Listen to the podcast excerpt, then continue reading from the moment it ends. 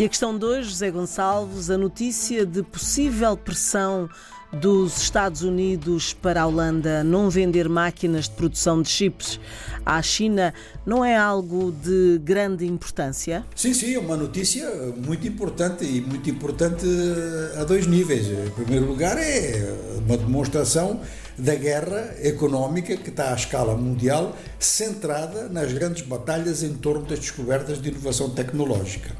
E o segundo aspecto é que no mundo o número de empresas que têm um desenvolvimento suficiente para poderem trabalhar matéria-prima para os chips e poderem trabalhar e construir equipamento ultra sofisticado para os mesmos chips são muito poucas. É, assim, eu posso me enganar num número ou dois, mas não mais do que isso. Há umas quatro, cinco empresas assim no mundo. Há essa empresa holandesa, duas nos Estados Unidos, uma no Japão e, como eu digo, se me esqueci, foi de uma ou duas, não mais.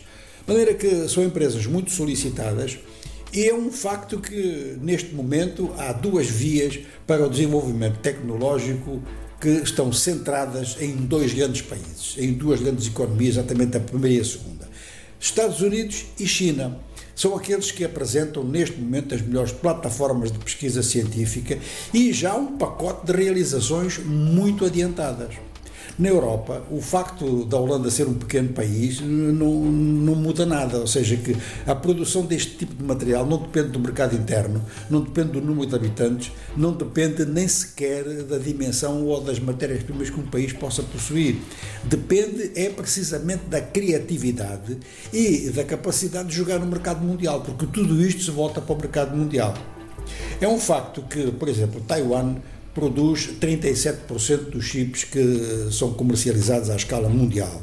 Mas depende dessas empresas como esta da Holanda, a MSL, para ter a base de equipamento. A China também, em grande parte, depende disso. Até um, há pouco tempo, um, um, um, líder do Partido Comunista Chinês dizia que ele estava preocupado com a grande dependência tecnológica da China em relação ao Ocidente. Grande ou pequena, não sei, pode ser um argumento para reforçar do ponto de vista dele o seu discurso, mas uh, porque a China tem, tem evoluído, tem avançado bastante e, por exemplo, uh, já há algumas informações segundo as quais a Huawei atinge um nível de autonomia tecnológica muito alto e, em matéria de semicondutores, está a desempenhar um papel dentro da indústria chinesa que visa naturalmente ter autonomia, visa naturalmente obter até liderança científica se puder.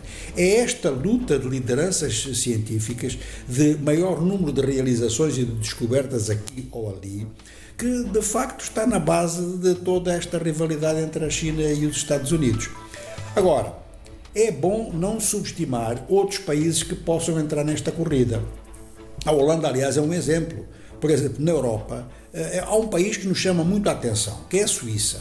A Suíça, com 5 milhões de habitantes, mais ou menos, 40 mil quilómetros quadrados de superfície, portanto, mais ou menos metade do que é Portugal, tem o 18º PIB do mundo. Um país que consegue fazer isso, não importa como conseguiu, como é que chegou aí, mas chegou aí. Não está só baseada no capital financeiro. A Suíça está em primeiro lugar no mundo no índice global de inovação. Tem gente para fazer inovação, tem abertura de sociedade para fazer inovação. A qualquer momento a Suíça pode anunciar que está perfeitamente dentro da produção de semicondutores, não me estranharia nada. Outro país, esse já de maior dimensão, já com uma grande estrutura económica, que é o Japão, também tem know-how suficiente para tudo isto. Então, estamos numa fase em que a produção de determinado tipo de produtos e as ferramentas para chegar a esses produtos, ah, isso é absolutamente decisivo nos bons desempenhos de hoje. Quem ficar para trás vai ficar muito para trás, vai ficar muito dependente. Foi a economia dos nossos dias com José Gonçalves.